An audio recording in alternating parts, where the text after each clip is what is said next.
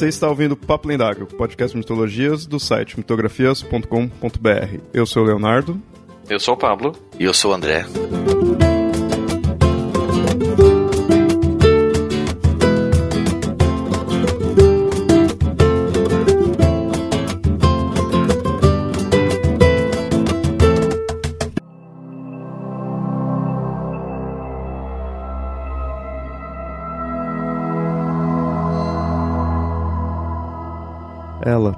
Que é misteriosa mas presente em todo o nosso passado, que abraça grandes figuras da ciência e da história, que está na natureza sem largar o indivíduo. Ela, que não tem fim, pois sempre termina onde começa. Ela, sobre quem, mesmo dizendo muito, é pouco sobre o que de fato é. Ela, a alquimia.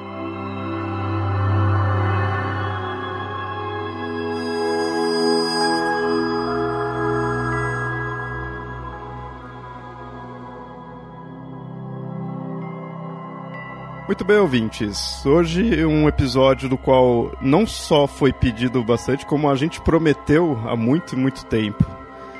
Acho que desde os primeiros episódios aí, quando perguntava, a gente falava que ia lançar um episódio de alquimia.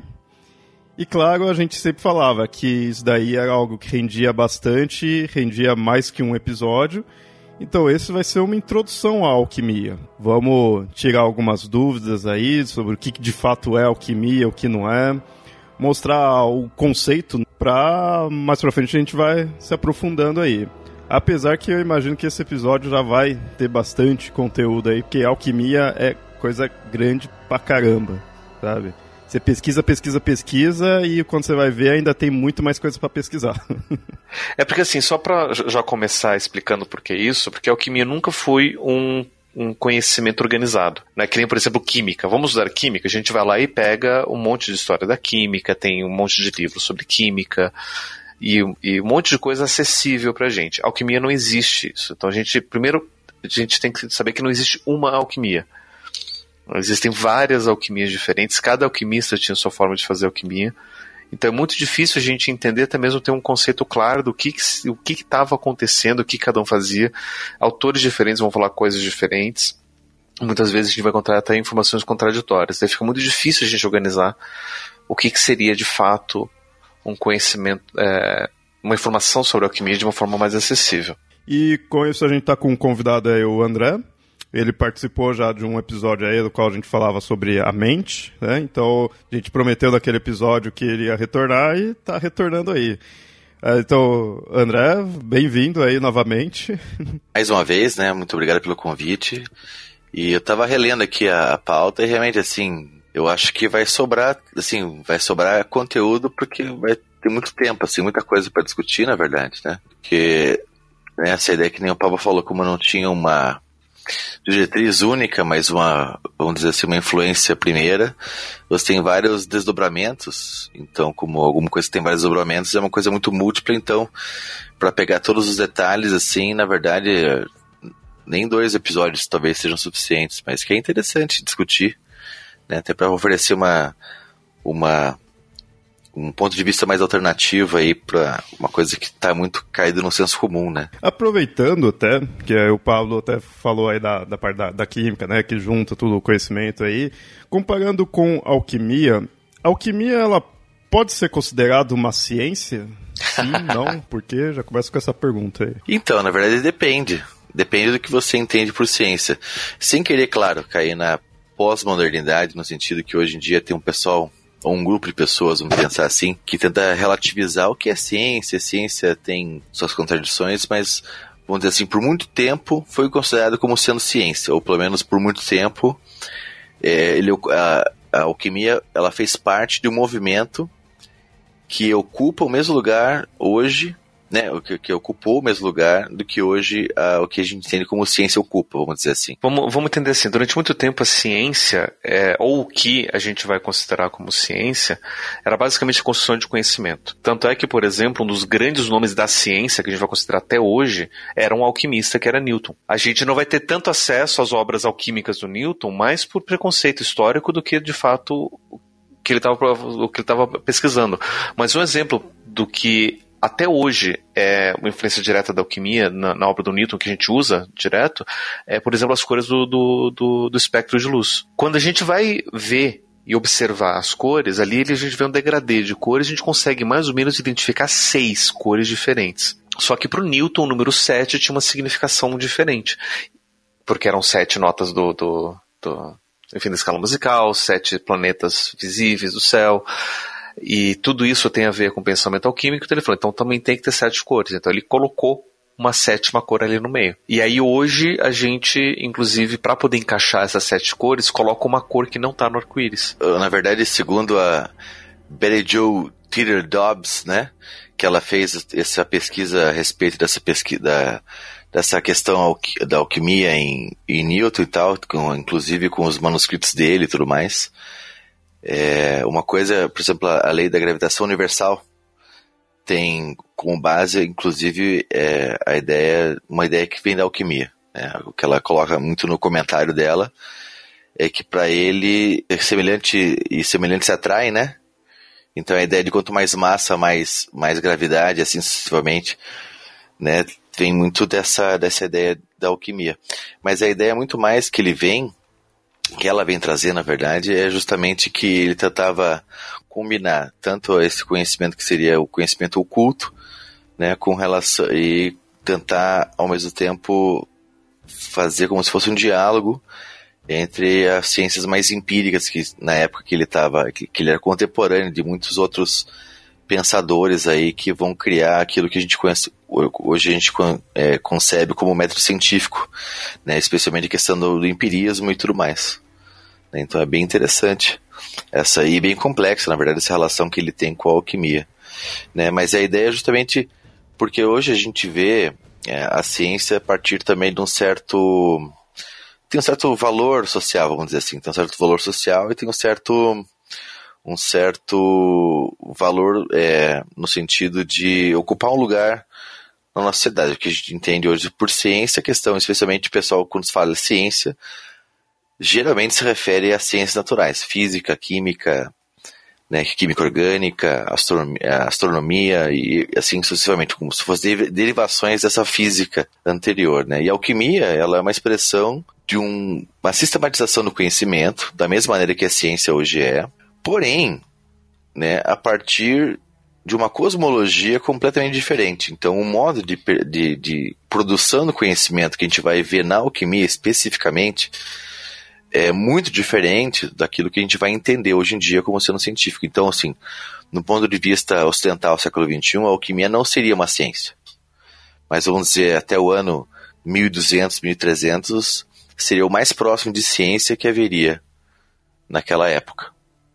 Né? Porque teria mais ou menos o mesmo status no sentido de produção do conhecimento, e conhecimento sempre é, associado com a ideia de verdade, uma, uma verdade a respeito do mundo, do universo, das coisas que a gente, né, da vida como de maneira geral, né? Só que daí, para a gente poder compreender o que isso quer dizer, na verdade é interessante sempre ver o que, que eles vão entender sobre o que, que é vida, sobre o que, que é universo, sobre o que é cosmos, e assim por diante. E que o Newton ele, ele, é bem ele é bem interessante assim, especialmente nessa questão histórica, é justamente essa tentativa de se remeter a esse conhecimento anterior, que seria nessa né, questão da alquimia na obra dele, né, que ele estudou bastante alquimia, e ao mesmo tempo tentar conciliar essa, esse, esse modo anterior de conhecimento a um modo mais contemporâneo a ele de conhecimento também, né, que seria aí essas bases da ciência moderna.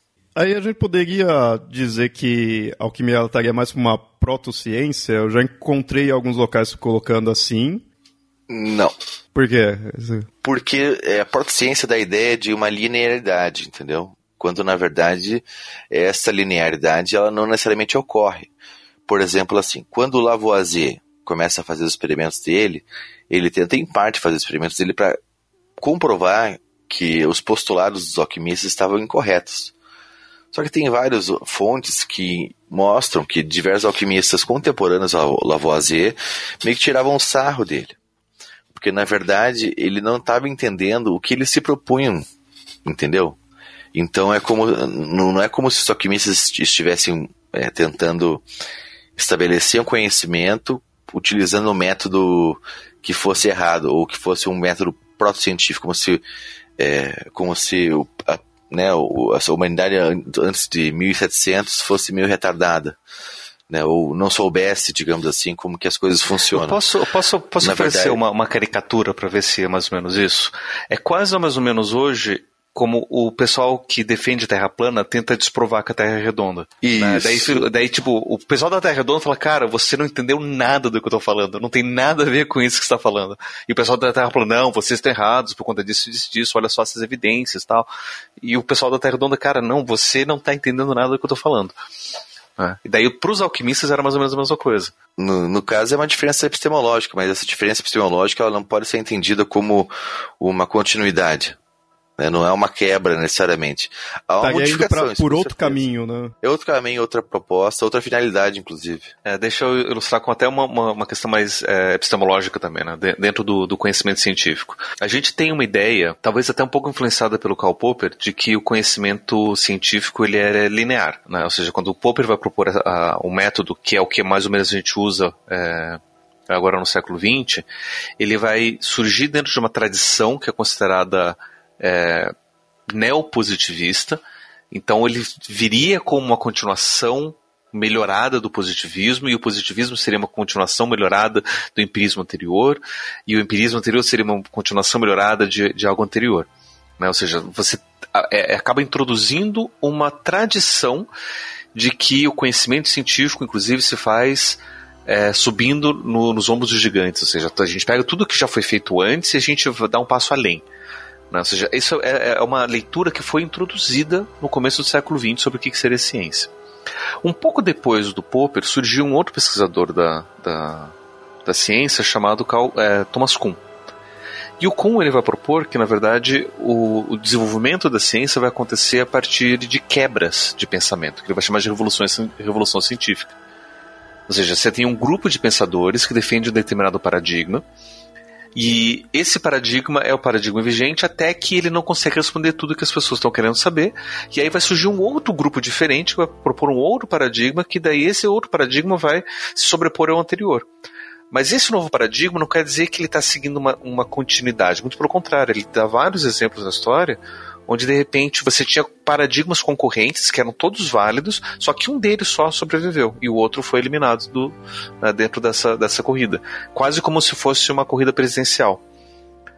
Né? E daí, se a gente vai entender a, as evoluções científicas mais ou menos como se fosse a sucessão de presidentes de um país, a gente vai ver que muitas vezes um presidente é eleito e ele governa por tanto tempo, não quer dizer que ele está continuando o que teve antes.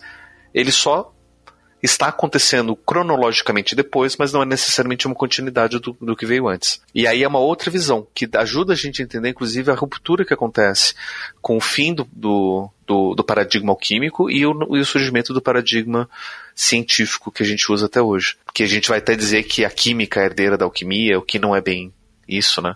são coisas diferentes. Isso que eu ia puxar agora, porque já pondo que não é nem protociência, nada assim, ser caminhos diferentes, então é muito comum você ver essa ideia de falar ah, a química é a alquimia é mãe da química, né, coisas do tipo. Isso também seria forçar a barra? É que você tem que pensar também assim, por exemplo, a gente pode pensar é que de certa maneira a alquimia realmente ela é derivada da alquimia, né? No sentido assim, naquela questão mais abrangente, no sentido do conhecimento da matéria, né, especificamente. Obviamente, mas tem que pensar também que a alquimia ela é constitutiva da disciplina de conhecimento da natureza, ou seja, da physis, né? Physis em grego é natureza. Então, na verdade, assim, no momento em que você tem uma constituição de uma epistemologia materialista, você tem o nascimento da química. Como as duas disciplinas, alquimia e química, têm, de certa maneira, um objeto parecido, que seria a matéria, ou a transformação da matéria, mais especificamente, a gente pode pensar que, em, de um lado, tem uma certa continuidade, no sentido assim de que o que a química faz? Pega a alquimia, tira todo o seu aspecto, vamos dizer assim, dogmático e anterior, no sentido teórico mesmo, e vai colocar né, a matéria a serviço de um conhecimento a partir de um outro método. Né? Então, você tira tudo da alquimia que tem de, de, de teórico e cosmológico e adapta esse estudo da matéria a uma epistemologia materialista. Então, ele, é, ela é uma continuação e ao mesmo tempo não é uma continuação, porque não é uma continuação porque não se trata de você continuar realizando os estudos na matéria ou da transformação da matéria, como que ela se dá, quais são as suas propriedades e assim por diante, tendo o mesmo objetivo que os alquimistas tinham.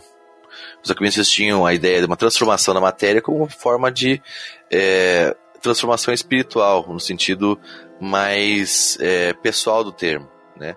E essa proposta não existe mais na química, entendeu? Por isso que os químicos tiravam um pouco do sarro do Lavoisier. Né? Tirar sarro, claro que estou exagerando um pouquinho. Mas eles falaram que eles basicamente não entendiam o que, que ele estava fazendo, porque a proposta não era você saber de quantos átomos eram feitos os elementos, né? No caso a água, né? Dois é, átomos de hidrogênio para de oxigênio. Não, não interessava isso. Interessava mais, muito mais o que essa transformação da matéria tinha a dizer sobre a transformação do próprio alquimista frente a toda a disciplina que você tem para que essa transformação ocorra. Né? E as bases disso aí são extremamente complexas, extremamente é, antigas também, e que isso não é que se perde, isso é descartado, né? vamos dizer assim, na química até para que a química se torne daí sim uma ciência moderna, senão se elas compartilhassem ainda, né, tipo assim, se o químico ainda compartilhasse essa noção de que a transformação da matéria fosse algo que fosse diretamente ligado à transformação dele como pessoa, daí você não tem exatamente aquilo que a gente vai chamar de ciência, né? Afinal de contas, por exemplo, assim, se eu pego, pego um, um jarro de água e coloco um tanto de tangue, né? É bom que ele seja, independente do meu humor, independente da minha conduta, que ele se transforme no meu tangue de laranja, né? E que isso não tenha nenhuma influência na pessoa que eu sou.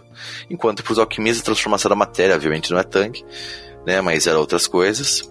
De, é, de certa maneira estava é, inteiramente associada à conduta, né? E ao grau de observação das leis divinas que o alquimista tinha que observar. Pela forma como se colocou, dá a entender então assim que objetivos, a química e a alquimia teriam objetivos diferentes, mas ambos giram em torno do, do mesmo é, objeto ali de, de estudo ou de análise, né, ou do objeto em que se está vendo, né? A princípio, assim, claro que cada, e para cada uma delas, a própria noção de conhecimento é diferente, a própria, a própria concepção de matéria é diferente também né? Vamos dizer assim. Então, é, por mais que a palavra muitas vezes seja a palavra seja a mesma, a concepção a respeito do, do próprio objeto, das finalidades, né, do que se trata é completamente diferente, né? Como se fosse um, né, duas coisas ao mesmo tempo muito parecidas, né, em termos de, né, do observador neutro observar o que está sendo feito,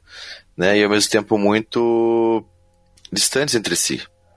Porque a própria concepção da matéria vem de uma cosmologia bem diferente, né, por exemplo, da alquimia para a química, do que apenas uma mudança em questão metodológica, por exemplo. Ah, para eles, a matéria estava muito ligada com uma, certa emanação da divindade. Né, e a transformação da matéria significava um certo contato com essa divindade.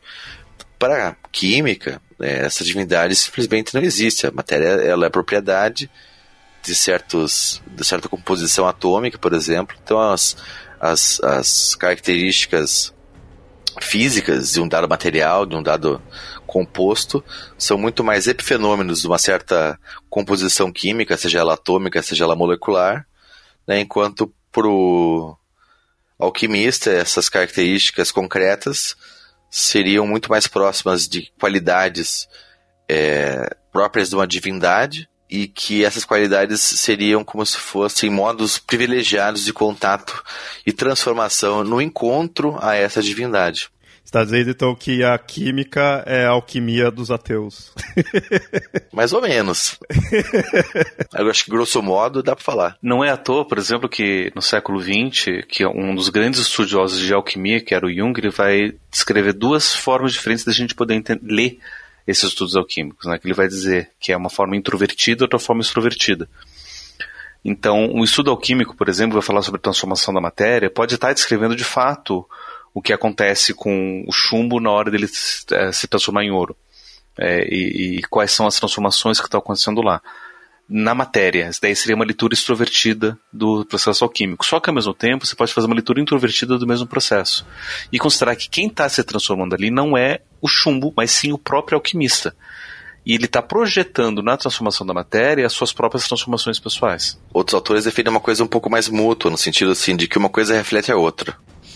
Né? A, matéria realmente transforma, né? e que essa, essa transformação ela é uma ela é um aparecimento ou ela é uma é como se fosse um demonstrativo, vamos dizer assim, de uma transformação que deve ocorrer na pessoa também. Então é por isso que o caráter do alquimista tem que ser é, bastante bastante longe de qualquer crítica, porque se ele não for correto, não há transformação. Nessa explicação deles para que, por exemplo, se uma determinada mistura que deveria dar um terceiro resultado não dá, né? Isso tem muito mais a ver porque essa correspondência entre aquilo que está dentro e aquilo que está fora tem que ser observada a todo momento. Então os alquimistas sabiam muito bem, por exemplo, que muitas das transformações que eles colocavam nos livros ou descreviam nos livros não se dava de maneira literal ou concreta, né? ou pelo menos não nos parâmetros né? que uma leitura um pouco mais literal ia, iria entender. Né? Mas que a transformação ocorria assim. Só que você tinha que ter olhos para ver, né? Essa aqui é a questão. Por isso que o alquimista, ao contrário de uma química, por exemplo, você não tem grandes escolas, né? Você tem a ideia de uma iniciação e a ideia é sempre uma transmissão de um de um mestre para um acólito, né? E assim sucessivamente. Por isso que você tem de um lado daí essa questão mais é, iniciática ou mais secreta da alquimia, então não necessariamente porque era só crime, mas porque era parte da tradição mesmo, né? era uma coisa que todo mundo tinha acesso, não por uma questão de nicho de mercado, que nem hoje seria mais apropriado falar, mas muito mais a questão da própria natureza dessa transformação. Não é todo mundo que tem acesso, né? Ou não é todo mundo que tem o caráter necessário para você realizar uma transformação bem sucedida da matéria. E, ao mesmo tempo, né, a química já é, não é uma coisa tão iniciática assim. Você tem a ideia de que o conhecimento é o conhecimento universal, né, conhecimento humano de maneira geral. Né, isso coincide com, né, com o estabelecimento das escolas normais, né, do ensino público como princípio de disseminação do conhecimento, a democratização do próprio conhecimento e assim sucessivamente.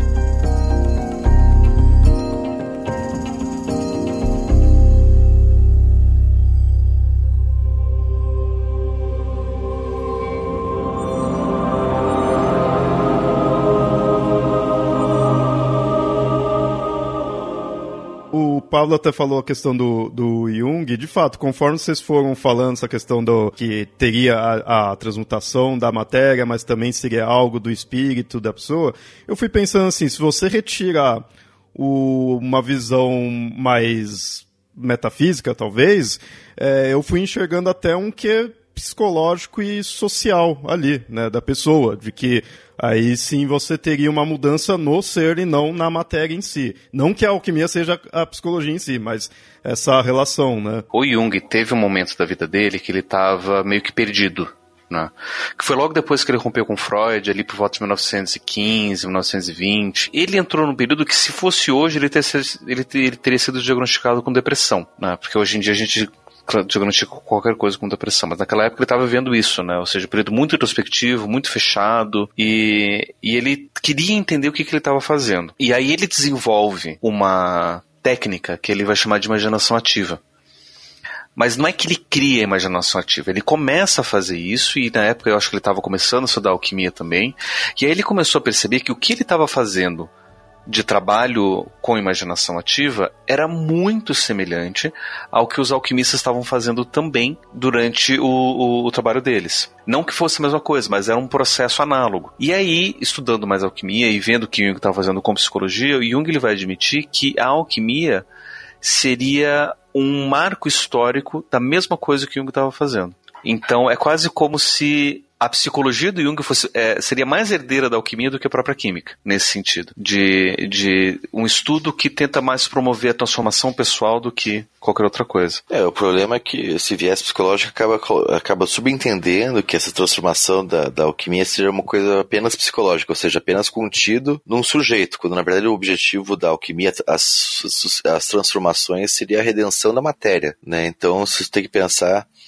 que esse processo de redenção ele não ocorre em um sujeito isolado, uma cabeça, uma, uma mente que seja isolada do, do mundo é, de maneira ontológica, mas que tem que ter sempre essa correspondência. Se, porque eles já sabiam, né? Como já, como eu já falei, eles estão muito atentos né, que essas transformações não se davam no caráter mais literal ou concreto, mas que ela ocorria sim. Agora não, também não dá para reduzir as transformações alquímicas apenas uma atribuição psicológica à matéria de transformações que ocorrem no sujeito, mas é muito mais uma transformação dessa, desse, do modo particular de ser e estar num determinado sujeito. E isso implica sempre uma relação de é, transformação do mundo, do próprio status da matéria mesmo. Por mais que essa transformação não seja aquilo que a gente subentende por transformação, no sentido de uma reação química. Né? A gente sempre tem transformação como reação química. Pega um vaso né, de água, sei lá o quê, taca o negócio, lá tem uma explosão, tem uma mudança de cor, tem assim por diante. Mas é muito mais assim, que sempre essa transformação da alquimia sempre implica uma transformação desse status, né, status da matéria, no sentido um pouco mais, talvez um pouco mais profundo, mas também não dá para ser reduzido apenas a um aspecto psicológico. O que dá para pensar é que o aspecto psicológico ele não estava divorciado do aspecto transformativo. Né, digamos assim, como eu falei, tangue laranja, tangue laranja, independentemente da minha pessoa, entendeu? né, e assim por diante. Eu posso gostar ou não, mas isso não vai é, não vai é, mudar as propriedades do tangue laranja. Né? Ele vai continuar sendo ruim, né? porque tangue é ruim. Né? Mas tem gente que deve adorar, enfim. Mas a questão é né, que para alquimia, como eles têm esse propósito de redenção, né, que você redime a matéria para redimir a, a, a, si mesmo, né, você é, focar apenas no aspecto psicológico, você está perdendo o correlato. E sem esse correlato, você não tem alquimia.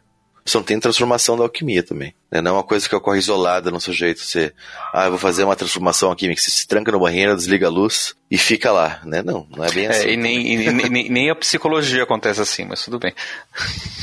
Avisa pros colegas lá. Eu sei, avisa eu, lá, eu não, tento, sério. mas. Eu, liga lá pro CRP. Eu, eu tento, mas eles não ouvem. Estão trancados no banheiro.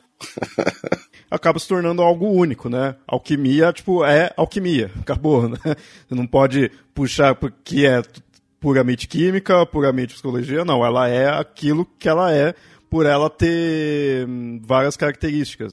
É, tem, tem um autor que fala que a alquimia é uma espécie de ontologia, né? É um é conhecimento do ser no mundo. É um modo de você conceber esse ser no mundo em relação sempre a um cosmos, seria a ordem das coisas, né? E que para isso, esse conhecimento que se utiliza da matéria como, como fio condutor desse conhecimento de ser e estar no mundo seria muito mais próximo, então, de uma ontologia do que necessariamente uma protociência ou de uma simples pré-psicologia, por exemplo. É uma coisa que eu fiquei pensando, que em alguns momentos vocês até falaram da, da alquimista ver a relação espiritual e também da alquimia estar tá ali relacionado a uma divindade, coisa do tipo. E muitas vezes eu vi também que a alquimia acaba se ligando mais à religião do que à ciência, né, quando vai querer comparar. Mas aí eu fico pensando, de fato ela teria essa ligação com o conceito religioso e com um conceito de divindade, ou isso é mais por onde ela se desenvolveu, a época que se desenvolveu. Não tem como separar uma coisa da outra, na verdade. Porque a ideia, por exemplo, assim, até a própria ideia de cosmos. O que a gente entende hoje em dia de cosmos? Você fala para a pessoa que cosmos é o universo. O universo e aquilo que é do que esse universo é composto. No caso, é matéria. Né? Que matéria é essa? É uma matéria que ela pode ser orgânica, se ela é composta de carbono, né? são hidrocarbonetos, etc ou ela é só mineral, né, que seria todo o resto da química. E que essa matéria ela é simplesmente composta de átomos, etc. e tal, e que esse cosmos ele é infinito e que um dia, pelas leis da, da, da entropia, vai acabar. Ponto. Mas, assim, grosso modo, né? Mas a ideia de cosmos para os alquimistas era bem diferente né, cosmos seria muito mais relacionado ao jeito que as coisas são, ou seja, por que, que as coisas, por que, que o mundo é do jeito que ele é, e não de outro jeito, por exemplo, e tentar entender o que, que é esse mundo. E para a cosmologia alquimi, do, do, do, alquimista que tem esse aspecto religioso, mas é muito mais em função da visada né, do que é composto esse cosmos do que se ligar necessariamente a uma religião específica. Então ele não nasce das, dos monoteísmos ou do politeísmo, mas ele vai ao longo da história absorvendo parte desses desses dogmas ou dessas tradições, vamos dizer assim. Acho que a tradição é mais fácil de falar. E porque, esse, porque é como se fosse um, uma espécie de sincretismo radical. Né? Esse sincretismo radical ele vai atravessar essa, essa visão de cosmos. Cosmos sendo, né, como eu falei de, antes, aquilo que as coisas são, ou como as coisas são, do jeito que são, a ordem das coisas. Né? E que como você tá, né, como eles partem do, do, do ponto de vista de que as coisas existem como emanações das divindades, então você tem sim uma relação com o aspecto divino, sem, entretanto, é, se ligar a uma tradição religiosa específica. Né? Então não existe uma certa, certa maneira que a gente vê hoje em dia. Hoje em dia a gente tem religião como basicamente uma filiação. Né? Ou como alguma coisa relativa à sua identidade, por exemplo, ah, eu sou cristão, eu sou muçulmano, eu sou isso, eu sou ateu, né? É, lá, é, na época em que ela surge, há 2.500 anos atrás, mais ou menos, e ao longo da história, é, você vai ver que existem uh, diversos alquimistas é, que surgem ao longo dessas diversas tradições, tanto politeístas quanto monoteístas também, mas que eles é, compartilham de uma mesma de um, de um de, é, digamos uma mesma visada a respeito do que, que constitui o mundo que nós vivemos. E nessa cosmologia, né, nessa cosmologia da alquimia, o homem ele é parte constitutiva dessa cosmologia. Ao contrário da nossa visão, por exemplo, que a gente entende o homem como sendo é, um, um, uma instância onde ele já está separado da natureza. Né. No caso, assim, o homem domina a natureza, estabelece conhecimento a respeito dela e, através desse conhecimento, ele vai manipular essa, essa natureza para desenvolver produtos, por exemplo, eh, aparelhos celulares, internet e assim sucessivamente. Para o alquimista, o conhecimento dessa natureza, e por isso que é importante a, a, pessoa do alquimista, é que como ele faz parte da natureza, ele também compartilha com esse cosmos características desse cosmos também. É como se fosse um espelho. Né? Se eu faço parte de alguma coisa, sou parte constitutiva dessa coisa, então, obviamente, existe algo em comum entre eu e o universo onde eu estou inserido, mesmo o universo mais, digamos, mais impessoal que a gente entenderia hoje.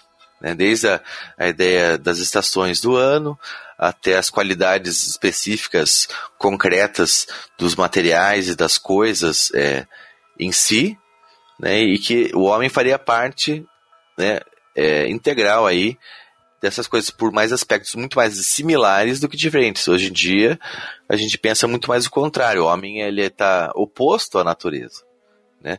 E realmente a conduta que a gente tem hoje é muito oposta. Por exemplo, assim, se rolar um blackout, né, aqui no Brasil, e esse blackout durar 48 horas, acabou a civilização.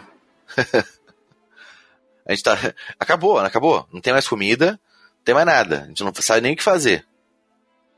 Tipo, não tem nem o que fazer, na verdade, assim. Né? E eu digo assim no sentido assim de que está tão, claro, distante que é, acaba tendo essa, essa noção de distância mesmo, né?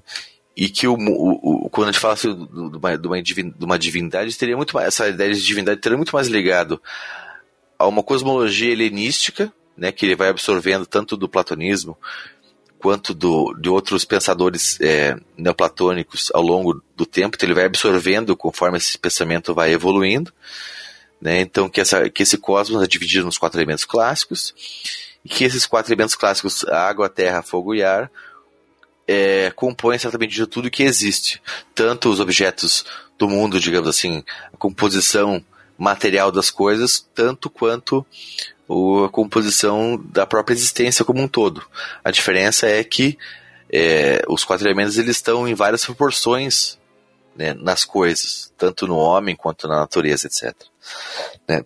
E que, aspecto e que o que vai ligar a divindade é justamente como que essas coisas surgiram, como que esses quatro elementos vieram a ser, né, e que eles vão entender muito mais no sentido de uma emanação de uma divindade, né, do que necessariamente você remeter a um Deus específico.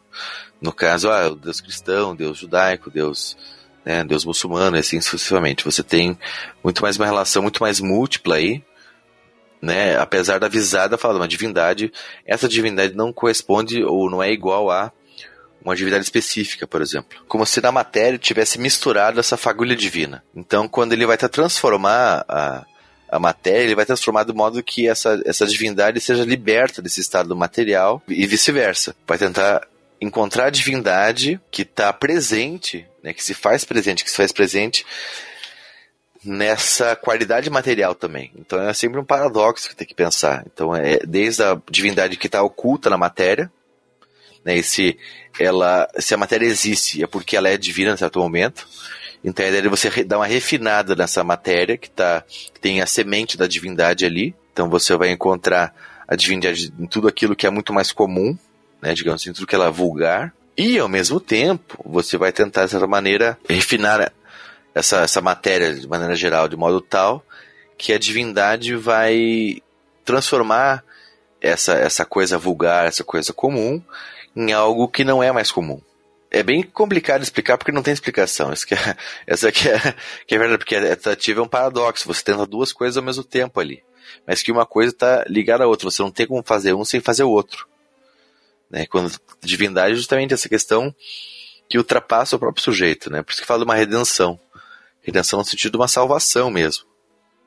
Né? De um estado inferior para um estado superior. Isso, isso, essa talvez essa parte seja mais mais fácil de entender o porquê e como né, essa, essa transformação ocorre. É bem complexo falar porque não é uma coisa que que tá tão que é tão fácil, não é tão óbvia, né? Até porque é uma tradição de 2.500 anos, é uma tradição complexa que tem várias várias vários desdobramentos, tanto históricos quanto quanto epistemológicos mesmo que a gente discutiu no começo, a questão da química e ao mesmo tempo a noção de mundo, a noção de transformação, a noção de cosmos, a noção de tudo aí que a gente hoje em dia entende muito mais prontamente a partir da química, era completamente invertida na alquimia. Então, esse é o tipo de coisa que para a gente poder entender, a gente tem que parar um pouco e entender coisas que a gente está muito familiarizado de uma maneira muito quase que o contrário do que a gente está acostumado.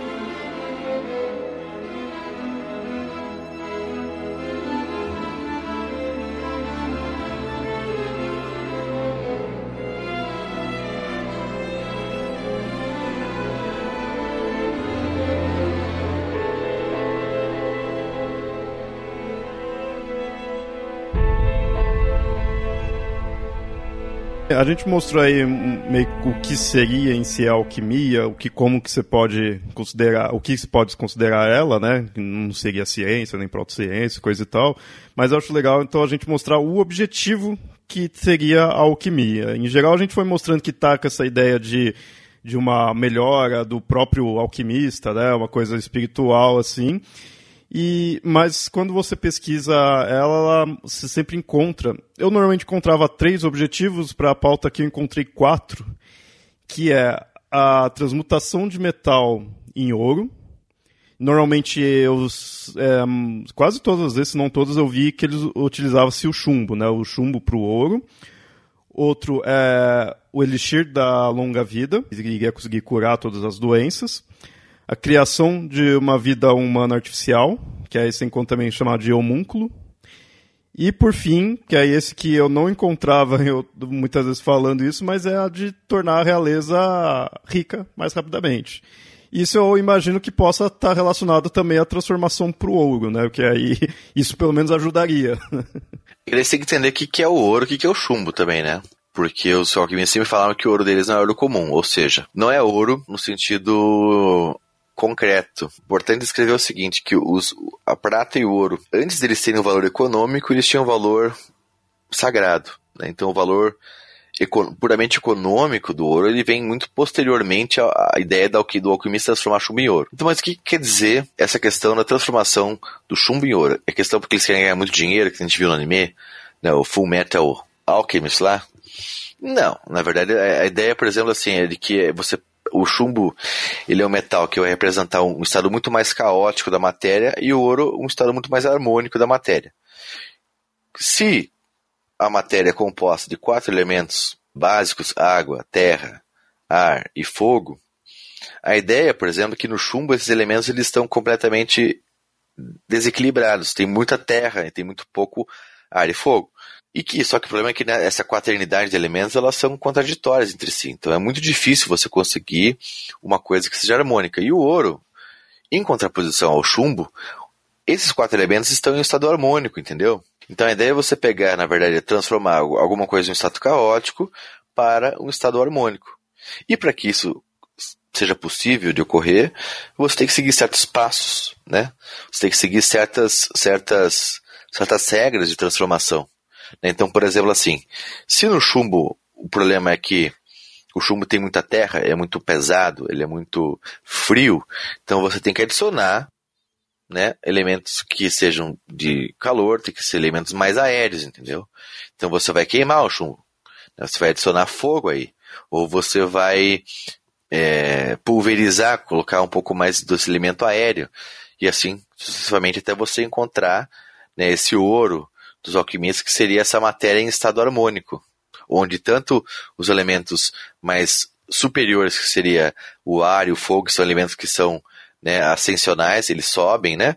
E elementos que são mais inferiores, ou seja, a água e a terra, que eles descem, em uma situação mais harmônica. Né? Então, por exemplo, assim, a gente entende, assim, quimicamente a gente entende o ouro como um metal nobre, porque a composição atômica dele é de, uma, de, de tal modo de que é, ele não enferruja tão facilmente quanto outros, outros metais. Correto? Só que isso, para o químico, é mais um epifenômeno do, do, do, do, do elemento do que uma, uma qualidade própria do ouro. Entende o que quer dizer? Se o ouro não, né, ele não enferruja porque ele não oxida tão facilmente. E se ele não oxida tão facilmente, o fenômeno real ali está muito mais relacionado à questão da camada de valência, né, a questão de você ser muito mais difícil você fazer uma ligação química com o ouro do que você tem que fazer com ferro, por exemplo. Né, Para o alquimista, essa característica do ouro, né, de ser dúctil, de ser condutor é, é, elétrico, de você de ser também é, mole, de ser resistente à ferrugem, é, tem muito mais a ver com o fato de ele ter essa questão dele estar tá, dos quatro elementos que o constituem estão num estado muito mais harmônico do que o chumbo, por exemplo. Né? Então essa transformação ela tem muito mais a ver com uma certa questão de harmonia mesmo, né? E para os alquimistas a divindade, a, divindade ela, ela, emana essa, essa como se fosse essa harmonia primeira, né? E que a matéria tem que ser redimida porque ela se apresenta é, no mundo concreto, literal, de modo bastante desarmônico, muito distante muitas vezes dessa emanação primeira que seria esse um, esse uno, né? Esse uno a partir do qual a, o mundo emana e o mundo existe. Né? E essa ideia, né? Enfim. E que, né, ao você estabelecer essa configuração elemental harmônica, daí você tem a noção, questão de, como eu falei, né, como coisa reflete na outra. Então a ideia de que se você consegue realizar essa transformação numa, da matéria, o alquimista também, ele vai fazer parte dessa divindade também né, que está ligado a essa ideia da longa vida. Mas aí, aproveitando que você falou da, da, do elixir da, da longa vida, tem uma diferença entre o elixir da longa vida e a panaceia universal, que também era uma outra coisa. A questão de você poder curar todas as doenças era a ideia da panaceia, que era supostamente o substrato que poderia curar todas as doenças, que não necessariamente é a mesma coisa que o elixir da longa vida. O elixir da longa vida, se não me engano, está muito mais ligado à medicina chinesa, à alquimia chinesa, que no caso eles conseguiram inventar a pólvora por causa disso, né? Que a ideia da a, a pólvora talvez é até interessante usar como exemplo. A pó, por que é a pólvora? A pólvora é um pó negro que pega fogo. E aquela ideia da cosmologia, tudo que é negro, que nem o chumbo é negro, ele é muito mais, ele está muito mais ligado a essa ideia de, uma, de, um, de um caos do, do, elemento, desse elemento terra, dessa, desse elemento água, dessa umidade, desse, desse peso, dessa, dessa tendência a descer, e ao mesmo tempo você tem o fogo, que é o completo contrário dentro dessa, dessa cosmologia. Então você junta os dois na pólvora. É como se a qualidade sensível fosse muito mais associada a uma certa essência da própria, do próprio objeto do que, do que necessariamente como epifenômeno de uma composição química. É por isso que um dos imperadores chineses que foi enterrado lá com o exército de terracota, ele comia pólvora, né? É, porque aquilo era considerado lixo da longa vida. Mas é muito mais por causa dessas propriedades qualitativas que a pólvora tem do que qualquer outra coisa. É, e falando essa questão das qualidades, querendo voltando ali pro, pro ouro, do ouro também é mais essas qualidades em si que ele tem do que a questão é, financeira, né? Nesse dia falado. Sim, a questão financeira é completamente trivial para eles, na verdade. Que é, que é interessante que você pensa assim, principalmente que alquimia muitas vezes você vê. Vai, Idade Média ou coisa mais antiga, assim, quando você vê, né, representações assim, aí você pensa, ah, tá, o alquimista tá fazendo ali porque quer enriquecer, ou então tá fazendo para o nobre, né, ou de repente, apesar que eu não duvido de disso daí ter ocorrido, né, dos nobres terem, ah, não, quero, você é alquimista, vem cá, né, quero ouro, né, eu não duvido de ter tido coisas assim, mas você, quando você vê a princípio, parece que é só isso daí, que não teria algo além. Ah, deixa eu dar um exemplo de como o dinheiro não era o importante. Na, nessa época, a tinta de cor azul era muito mais cara do que o ouro. Porque não existe na natureza, não existia, pelo menos na natureza, nada que você pudesse tirar que pudesse oferecer uma tintura azul. Então, para você produzir um pouquinho de tinta azul, para você poder pintar um quadro de um, de um nobre, você tinha que extrair de um monte de caramujo e ia ser muito caro era muito mais caro você ter um pouquinho desse azul do que você ter a mesma quantidade, até mais quantidade de ouro. É, a violeta também é assim, algumas coisas, o vermelho. Né? Então, assim, se fosse por uma questão de, de riqueza, os alquimistas iam estar muito mais preocupados em produzir uma cor azul para poder vender do que, de fato, produzir ouro.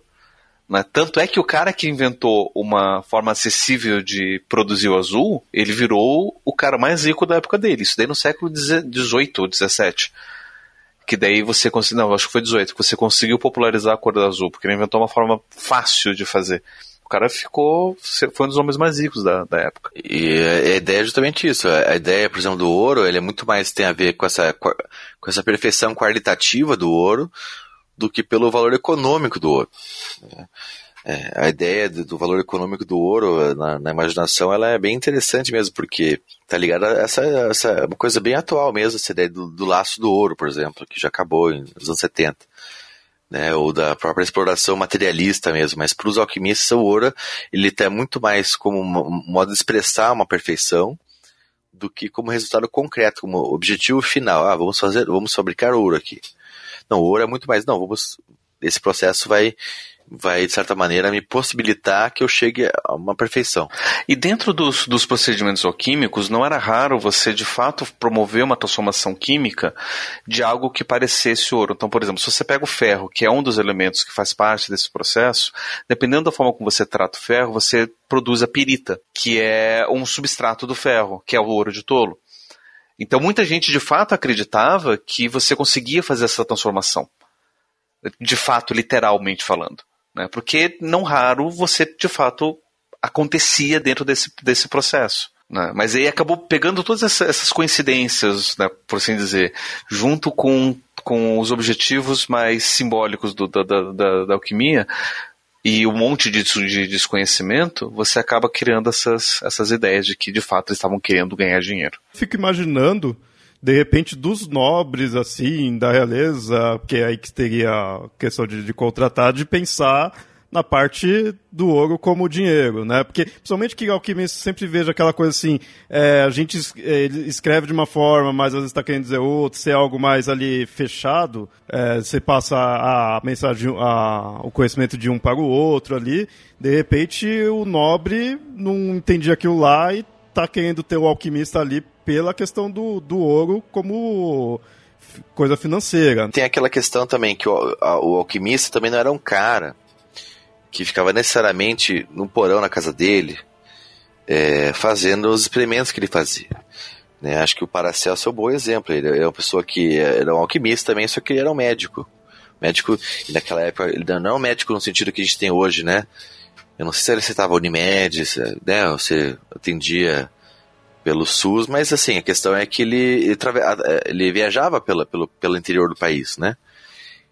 E que o, as substâncias que ele fazia tinham, tinha esse aspecto curativo também, a partir né, de toda a cosmologia alquímica, essas transformações que a alquimia se valia para transformar o chumbo em ouro, também se valia para criar um antídoto, por exemplo, a uma determinada doença, né, conforme as características. Se o ouro ele vai remeter a uma ideia de perfeição, a ideia do remédio é, do alquimista e alquimista, alquimia também é, ela abrangia essa parte também de uma transformação, já que, né, aquela ideia, se nós humanos, somos partes do cosmos e somos feitos da mesma coisa que esse mundo que a gente vive, então logo, né, existem correspondências entre aspectos corporais e mentais meus com relação ao mundo. Logo, se o meu corpo começa a apresentar uma série de sintomas de doença, essas doenças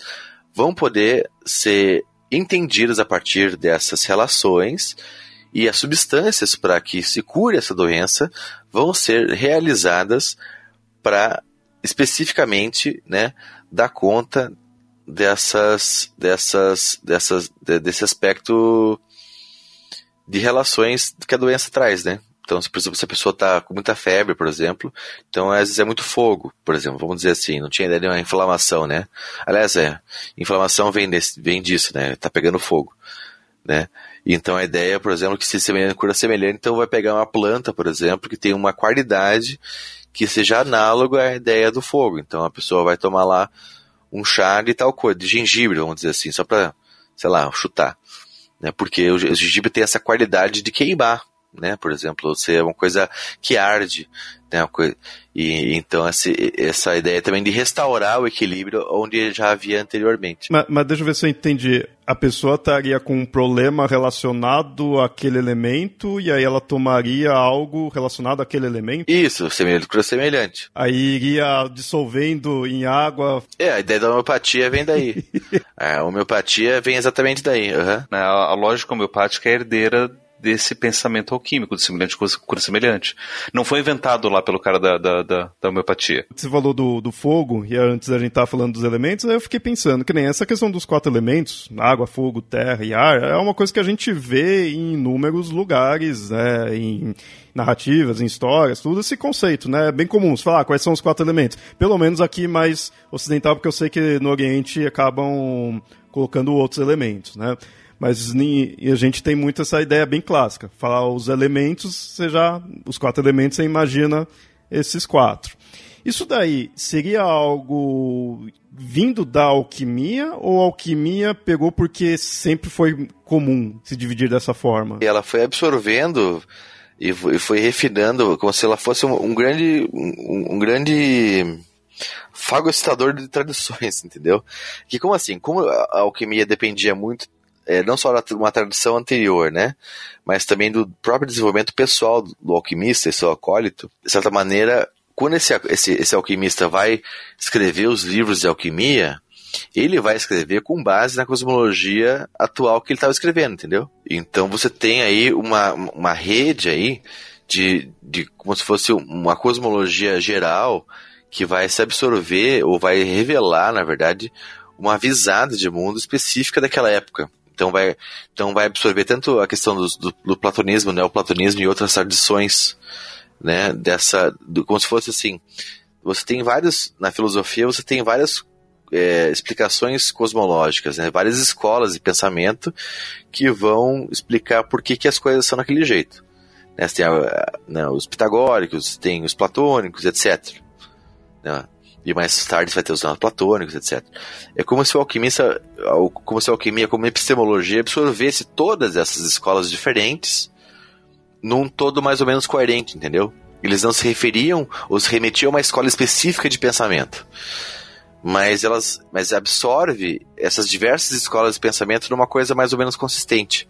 E que daí, assim, como você tem uma tradição de 2.500 anos, por mais que a cosmologia tenha é, atua, digamos, a cosmologia na, na, na Alexandria do século 2 a.C. fosse uma, e que a cosmologia no século, no, na, na, sei lá, na, na Pérsia, né, do século 9 fosse outra, elas tinham similaridades o suficiente para que o alquimista pudesse é, realizar, né, certas observações com relação à própria, à própria obra que fez, né, de modo que fosse mais ou menos coerente com esses, tanto com os dogmas que su fazem surgir a alquimia como procedimento de obtenção do conhecimento, quanto para os contemporâneos dessa pessoa, entendeu? Bom, e até pesquisando para isso daqui, eu fui vendo e encontrei que tem uma questão do processo alquímico, né? Que é que são cada passos que se utiliza.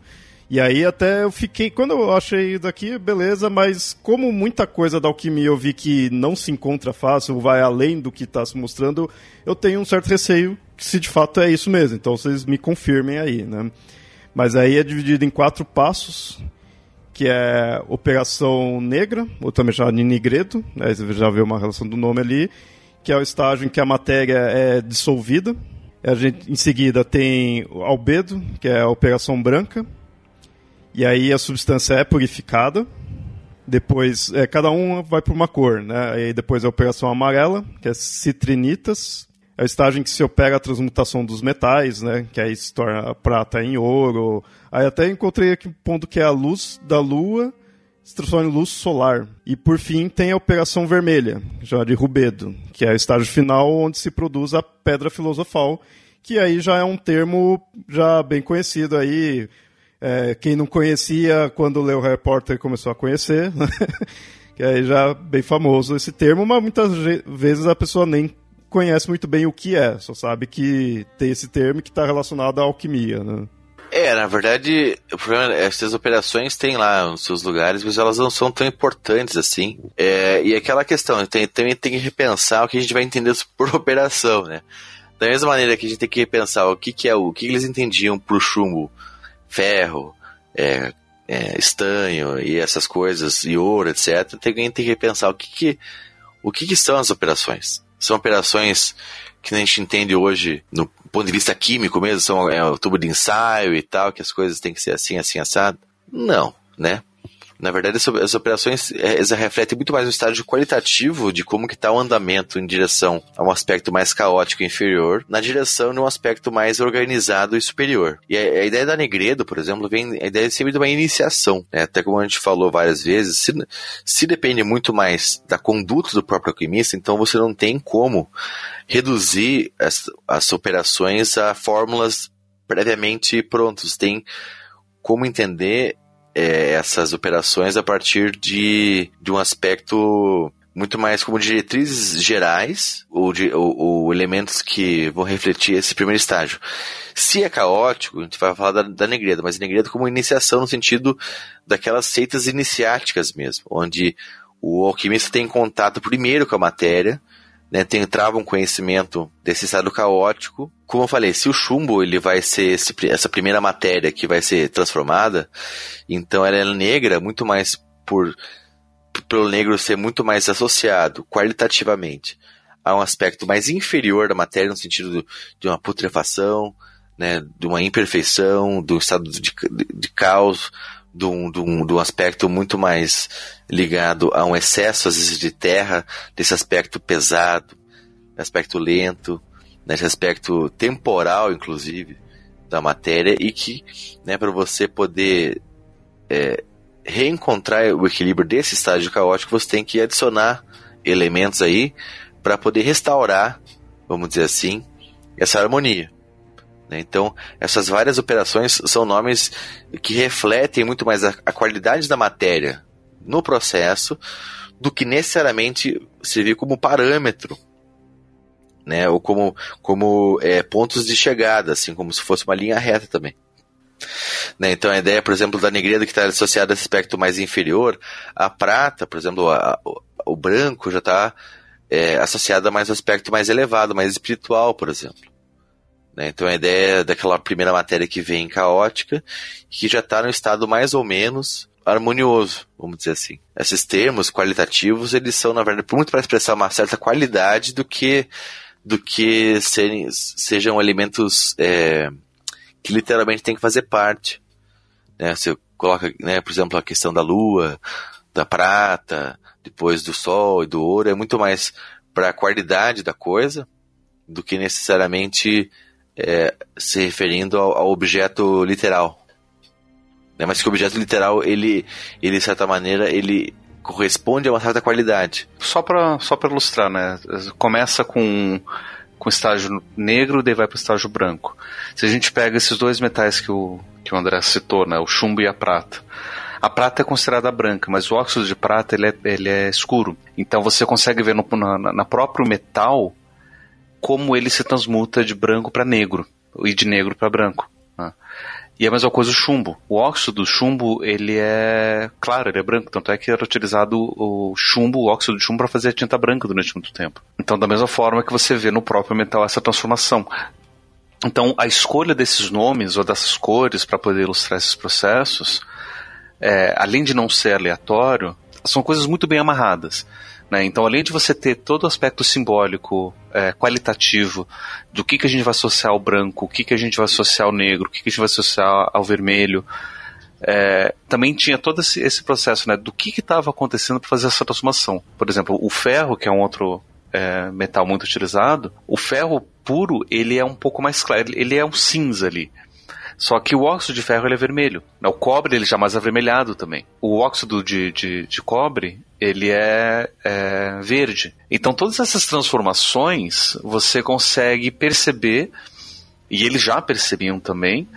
E aí também através disso eles conseguiam fazer essas associações dessas qualidades, né? Ou seja, por que, que eu vou associar o ferro ao deus Marte? Porque o ferro ele se transforma em vermelho. Vermelho é a cor de Marte, do planeta Marte, é a cor do sangue, é a cor da, da, da agressão, né? Ou seja, quando eu tenho raiva, eu, eu, eu, eu fico mais avermelhado, né? Então você começa a fazer todas essas associações. Hoje a gente sabe que o nosso sangue é feito de hemoglobina que tem ferro. Na época eles não sabiam. A gente consegue fazer essas associações e a gente vê também na própria matéria isso acontecer. Então por isso que é que não é só uma transformação da matéria e também não é só uma questão psicológica projetiva. É tudo misturado acontecendo ao mesmo tempo.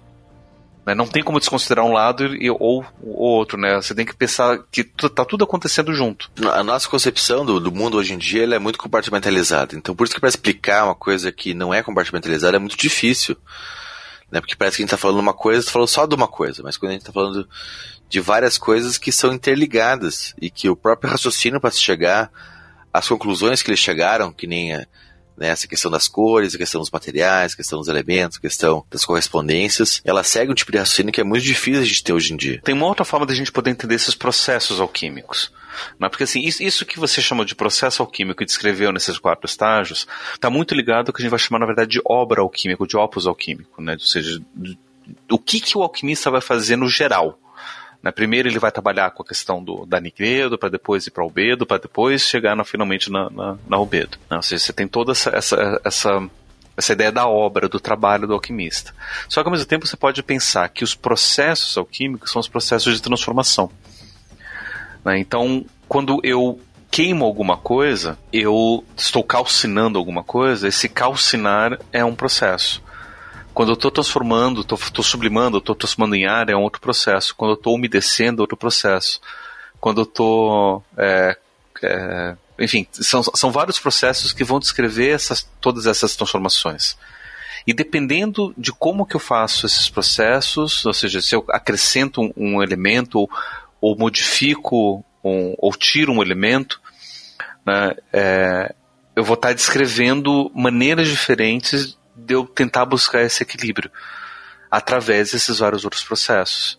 São também outras formas da gente poder é, entender isso. E todos esses vários processos, né, de você queimar, de você umedecer, de, enfim, de solidificar, elas estão presentes em todos esses momentos, né, na Negredo, na Albedo, na Rubedo, como formas de tentar buscar esse equilíbrio, dependendo do, do material que você está trabalhando, dependendo do objetivo que você quer chegar, de como que você vai fazer. Né? Então, se eu tenho um, um, material úmido no momento, eu quero tentar equilibrar, eu quero tirar essa umidade, né? eu vou ter que acrescentar um pouco mais. Eu posso tentar acrescentar terra, aquela terra ela é seca, ou posso tentar é, acrescentar um pouco de fogo, porque o fogo vai supor a água.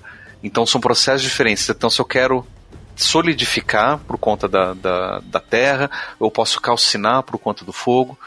Né? Então são, são é, processos é, é, é variados que também acontecem, e todos esses processos eles têm não só um objetivo de uma transformação física, mas cada um desse, desses processos também tem, uma, tem um significado simbólico que também está tá, tá participando é, é, nesse processo. É, é quase como se o físico e o simbólico fosse uma coisa só e eu precisasse conhecer o que eu tenho, onde eu quero chegar e o que, que eu preciso fazer para poder fazer isso.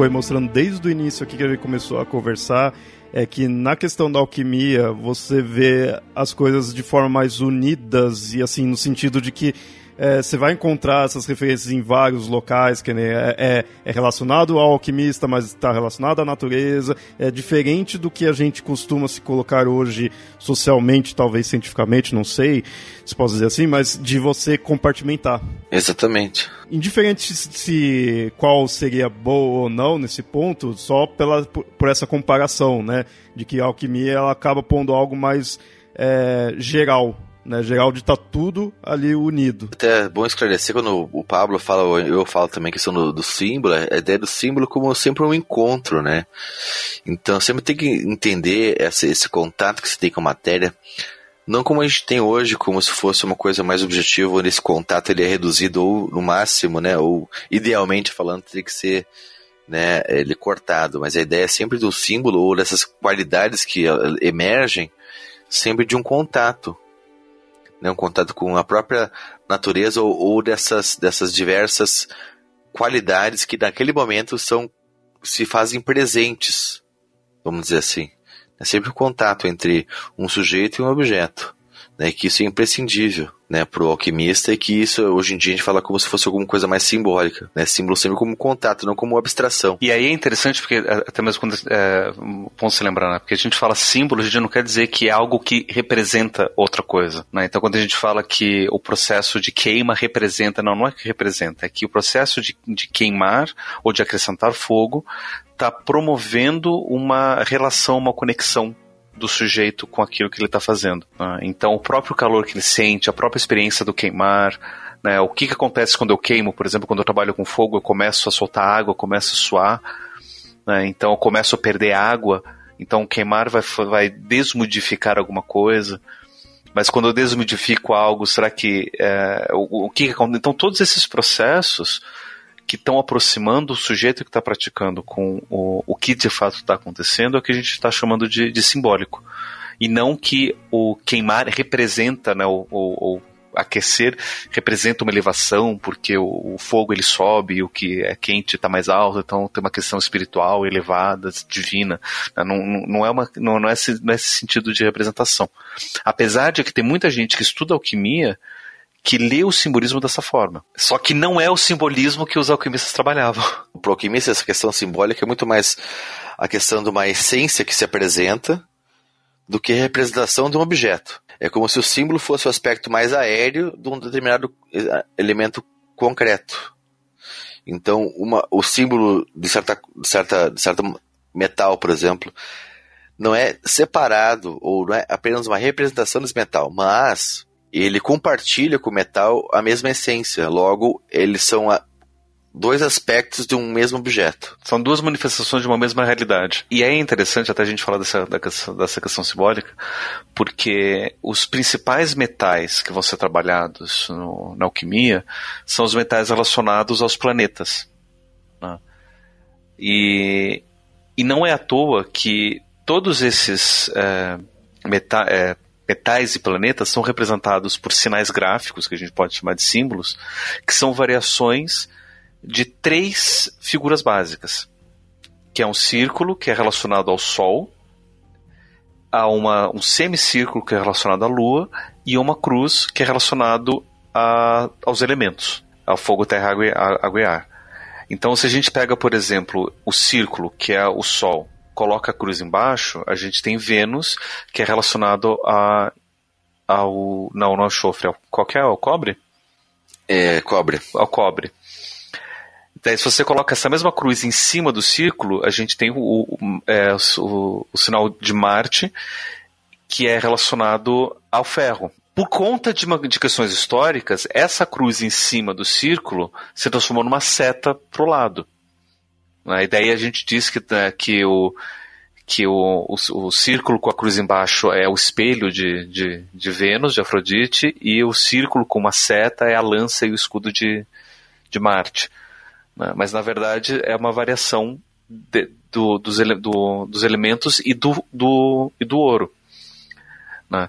Então a gente vai e, e nisso a gente vai perceber que tanto o cobre quanto o ferro eles são compostos desses mesmos símbolos porque eles vão estar tá compartilhando de essências muito parecidas, que vão ser essências qualitativamente diferentes dos outros dois metais que são feitos da, do semicírculo da Lua e, de, e, do, e da Cruz, que são o Saturno, que é a Lua embaixo e a Cruz em cima, e a outra que é a Lua em cima e a Cruz embaixo, que é o de Júpiter, que é o, o estanho, né? que daí são qualitativamente diferentes do, do ferro e do cobre. É, o, o ferro e cobre, por exemplo, são mais, elas, eles puxam mais para o vermelho, mais avermelhado, que daí tem mais a ver com a ideia do próprio Sol, que também fica vermelho no pôr do Sol, que tem mais a ver com a rubedo, que é o final do processo alquímico, que você busca o ouro, né? diferente do estanho e do, e do chumbo, que são metais mais escuros. Estão ligados à lua, é, estão ligados é, à escuridão. É, o chumbo, o chumbo, na verdade, ele é preto e o estanho é branco, né? É, é, é ele é mais claro, mas o, o óxido de, de estanho, se não me engano, ele é, ele é mais escuro. É, não, mas é, essa, essa, aqui é, essa aqui é o paradoxo, né? Que de um lado você tem também, de um lado, o chumbo que é Saturno, que é velho, e tem do outro lado que o estanho, que é branco, que é jovem, por exemplo. Do outro lado você tem Vênus, que é feminino, né, que é vermelho por, dentro, por fora e preto por dentro. E do outro lado você tem o ferro, que é, é escuro por fora e vermelho por dentro né, nessa, nessa noção de correspondência aí, como se fossem negativos um do outro, então eles se correspondem. E Mercúrio nisso tudo? Ah, Mercúrio é o melhor de todos. Porque o, o, o Mercúrio, o que acontece? O símbolo gráfico do, do Mercúrio, né, o grifo do Mercúrio, são esses três, são essas três figuras, que é uma lua em cima, no meio o sol e embaixo a cruz. Né, ou seja, um semicírculo em cima de um círculo em cima do, do da, da cruz. Então o Mercúrio ele serve como um intermediário e o facilitador dessas relações. Então todas essas transmutações vão acontecer através do Mercúrio. E aí é interessante perceber que é o, que é o seguinte: o Mercúrio, o, o, o, ouro é extremamente não reativo. Mas se você pega o, o metal mesmo. A não ser que você misture com Mercúrio. Não que ele vai reagir com o mercúrio, mas ele vai se dissolver no mercúrio. Então a única forma que você tem para poder separar o ouro, de fato, é usando o mercúrio. Ou seja, o, o, o ouro ele vai aparecer através do mercúrio fisicamente falando e simbolicamente falando também. Então todo esse processo, ele vai ser, o Mercúrio ele vai ser esse facilitador dessas transformações. Que eu lembro quando você contou essa questão do, do Mercúrio, que eu, nossa, eu, eu, fiquei muito empolgado, eu achei muito legal, porque isso, você foi explicando, né, isso do Mercúrio, de colocar ali no, no ouro, tudo, né? Isso na minha cabeça me veio a narrativa do Hermes, que é o Mercúrio para os latinos, né, para os romanos, e Apolo, deus do sol. O Mercúrio tem essa narrativa, você vai encontrar mais com pondo o Hermes, né, que é a versão grega. Que ele tinha roubado o rebanho do Apolo, Apolo tava puto com ele ali, foi querer ver quem que tinha roubado, o que, que tinha acontecido. Só que aí com a habilidade, acho que era na lira, se não me engano, né? Que ele tocava, ele conseguiu encantar o Apolo, o Apolo meio que se dissolveu ali para pro Hermes, né, pro, pro Mercúrio. Perdoou ele, ficou de boa, ficaram amigos. Não só perdoou, como absorveu a lira de, de, de Hermes, que a lira foi inventada por Hermes e foi dada para pro Apolo. Essa narrativa que você usou é, é um bom jeito de explicar como que funciona esse raciocínio. Porque Hermes é a divindade que, desde os tempos no começo da alquimia que vai revelar o conhecimento do alquímico ao alquimista. Né? Então é uma divindade central aí. E ao mesmo tempo tem que pensar também que essa questão da divindade tem esse aspecto qualitativo. Então, assim, se Hermes ele compartilha a lira com Apolo, e se Apolo né, também compartilha essa lira com outros deuses, é porque, de certa maneira, esse aspecto faz com que eles sejam aparentados. Por isso que na narrativa eles são irmãos. E tem que ver o seguinte também: toda a narrativa onde eles aparecem, quando Hermes aparece criança, que é o nessa que você contou, ele é criança. Nas outras narrativas onde, é, onde Hermes aparece adulto, Apolo aparece como criança. Né? E a ideia assim de que Hermes, é, Apolo seria muito, muito mais ligado à própria iluminação e à luz e ao espírito, etc., tem a ver também porque eles são irmãos, né? Então a ideia do, do Apolo como Deus da revelação, no sentido de você ter uma revelação divina, né, de cima para baixo, né, tem muito ligado à questão oracular, né, mas Hermes também tem essa ligação com o oráculo, muito mais no sentido de você compreender aquilo que o oráculo está dizendo. Então, toda vez que Apolo aparece, Hermes aparece junto. A ideia é de que esses dois, essas duas divindades, elas estão sempre, estão sempre juntas, né? E que o Mercúrio, por ter a polivalência, vamos dizer assim, essa, essa junção dessas várias qualidades e, e transitar através da obra, por exemplo, se reflete também nesses, nesses mitos. Né? Então, por exemplo, assim, Hermes como é, guardião do conhecimento, ele está ligado a Apolo, né, mas como aspecto hermético de Apolo e ao mesmo tempo o aspecto apolíneo de Hermes, como detentor do conhecimento. E o próprio elemento, o metal Mercúrio, ele é como se ele refletisse qualidades do próprio deus Hermes, como se fosse uma, uma presença material desse, dessa divindade. Por isso que os outros metais também são associados a outras divindades também. Voltando aqui das partes dos processos, neoquímicos, que, só para fechar aqui, que é algo que me chamou a atenção quando eu pesquisei desses quatro processos, é que, que nem aqui, na, nas citrinitas, né, na operação amarela, é quando põe a prata para ouro, né, vai da prata ao, ao ouro, e até é, na parte que eu encontrei eles põem luz da lua para luz solar que você encontra, né, a questão de luz da lua é muito relacionada mais à prata, e luz solar, né, é a questão dourado, né, amarelo até. Você vê a Operação Amarelo o nome. Só que aí tem o, o Rubedo, a quarta operação. Ou seja, você já conseguiu o ouro e aí ainda tem mais um estágio, né? Que aí é quando vem a pedra filosofal, né? Você tem que fazer tem um paralelo com o, o, dia ou com as estações do ano, porque tem a ver com ciclos, né? né? Essa cor da cistrinitas tem, tem muito mais a ver com esse aspecto muito mais cíclico. Né, que seria um amarelecimento de alguma coisa que está no seu auge e que logo depois também é esperado que ele vai decair. Isso que eu queria tirar essa dúvida. Ah, depois da da amarela viria a vermelha, depois das citrinitas viria a rubedo? Depende do autor. Né? Não tem consenso, entendeu? Eu acho ótimo quando tem várias versões que quando não tem consenso, assim. Tem autores mais, mais contemporâneos, por exemplo, que eles vão associar todas as sete cores do Newton, por exemplo, a processos alquímicos. Mas aí a gente chega na, na pedra filosofal, e aí? E essa pedra? Que que é? Porque eu não, não li Harry Potter, então também não, não sei o que usa. Não.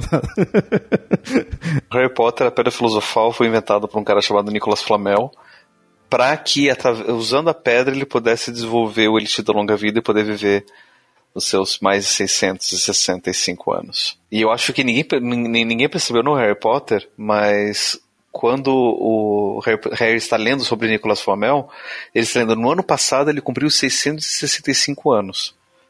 Isso quer dizer que naquele ano ele seria com 666. Ninguém comenta isso, né? Ou seja, J.K. Rowling colocando é, satanismo já no primeiro Harry Potter de cara e ninguém fala.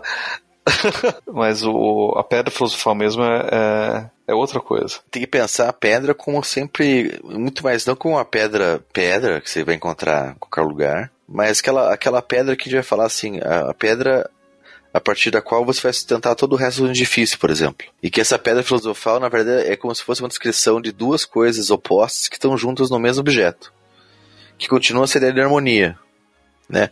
O que é a pedra? A pedra é composta de uma coisa que é associada a uma questão material concreta, e filosofia está muito mais ligada à questão abstrata e espiritual. Se você junta os dois, então, de um lado, é uma coisa que junta aspectos abstratos, metafísicos, espirituais, né, aéreos e ígneos de um lado, e aspectos materiais concretos literais de outro, e junta no mesmo objeto. Né? Seria justamente essa ideia do paradoxo. Por isso que é bom pensar sempre em paradoxo, que a ideia do começo e do final do processo tem a pedra filosofal, que seria essa ideia da junção de duas coisas que a princípio não se juntam. Hum, é, você diz que é uma ideia paradoxal, mas conforme você vai falando esses conceitos sem serem encontrados, tudo, muitas vezes eu estou pensando em algo até mais cíclico também, né? seguindo também a ideia que tinha falado aí do, do das operações, tudo de acabar vendo algo cíclico. Acho que não só paradoxal, mas como algo que ter, começa onde termina, né? E é o da alquimia que tem o. que eles usam bastante o Ouroboros, não é? Isso, mas é exatamente isso. Uma, uma, uma forma de pensar para filosofar é o seguinte: o ouro é um metal que você tem acesso. É? Ou seja, o ouro está na natureza. O ouro é um exemplo de algo que. talvez de uma perfeição, mas algo que é encontrável na natureza e faz parte do processo alquímico dessas transformações. A pedra filosofal seria algo que os alquimistas iriam encontrar, que também teria uma, uma qualidade como esses metais, ou seja, seria uma coisa sólida, natural, mas que não necessariamente se encontra na natureza. É algo fruto da obra do alquimista. Por isso que, que coloca como objetivo final da obra. Porque lá no final da obra, depois que passa por todas as transformações, inclusive pelo ouro, o ouro é como um dos estágios de transformação, você encontraria no final essa, essa pedra, esse resultado desse processo de transformação. Mas como esses ciclos, eh, como esses processos eles são cíclicos, então dificilmente você ia chegar num final porque você não consegue chegar no final do círculo. Então ele em si traz esse mesmo paradoxo porque ele é o final do ciclo, só que o ciclo é alguma coisa que não tem final. E a ideia é que nem o Pablo falou, se a ideia é, por exemplo, assim, se o conhecimento associado à divindade, então o estabelecimento de um objeto que é melhor que a natureza também, de certa maneira, ainda pertence a ela. Então, quando a gente fala de um pertencimento ao cosmos, à natureza, não é uma questão tão hippie assim, ah, somos todos um, né, nos mundos e porque física quântica, essas besteiras todas e tal. é muito mais assim, uma questão um pouco mais específica de um refinamento da natureza a tal ponto que você ultrapassa a própria natureza. E, e é por isso que a gente fala da ideia da transformação. Porque transformação significa esse processo de você passar de uma forma a outra sem deixar de ser aquilo que você é. O trans ali, ele não fala de uma, de uma mudança, como a gente imagina né, no, no senso como uma, uma transformação. Mas você é, passar de um, de um lado a outro sem sair de onde você está. Quando a gente fala das transformações dos, dos elementos, a gente nunca está deixando de ser uma coisa material, natural. É sempre a da natureza. Né? É quase como é, é, eu, eu, li em alguns autores a, a, a, é, que falavam sobre alquimia, que a alquimia tentava fazer com a matéria a mesma coisa que a igreja tentava fazer com o espírito. Né? Então a gente vai para a igreja para fazer uma redenção do, do, do, espírito, então tudo que a gente vai fazer na igreja é puramente espiritual. Vai fazer a redenção dos pecados, vai fazer essa confissão, a comunhão espiritual, é tudo espiritual. E nunca vai deixar de ser espiritual. E muitas vezes o que a gente faz para alcançar essa redenção espiritual é, às vezes, até uma mortificação do corpo, da matéria. Para a gente poder fazer essa separação né, do corpo para poder fazer a redenção espiritual. O que os alquimistas faziam era análogo, mas com a matéria. Então tudo, tudo que o alquimista faz é sempre material. Nunca vai deixar de ser material. Então não é que é através da matéria que eu chego no espírito, não. É, muitas vezes até você poder tirar o espírito que está preso na matéria para fazer com que a matéria seja purificada pela própria matéria. Mas sem deixar de ser quem ela é.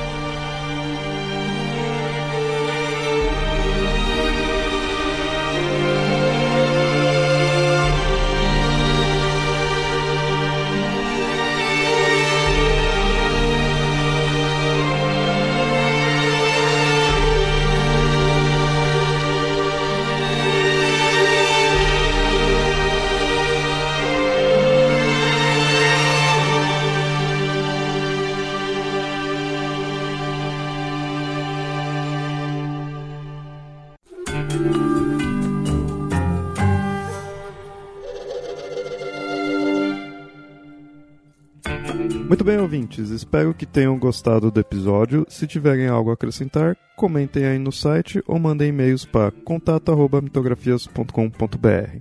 E nos sigam nas redes sociais, arroba mitografias ou arroba papo lendário no Twitter. e curta nossa página facebook.com.br papolendário. Apoiem o Mitografias pelo Padrim, padrim.com.br barra mitografias. Seu apoio é muito importante e é o que nos ajuda a manter o site e o podcast. E até mais.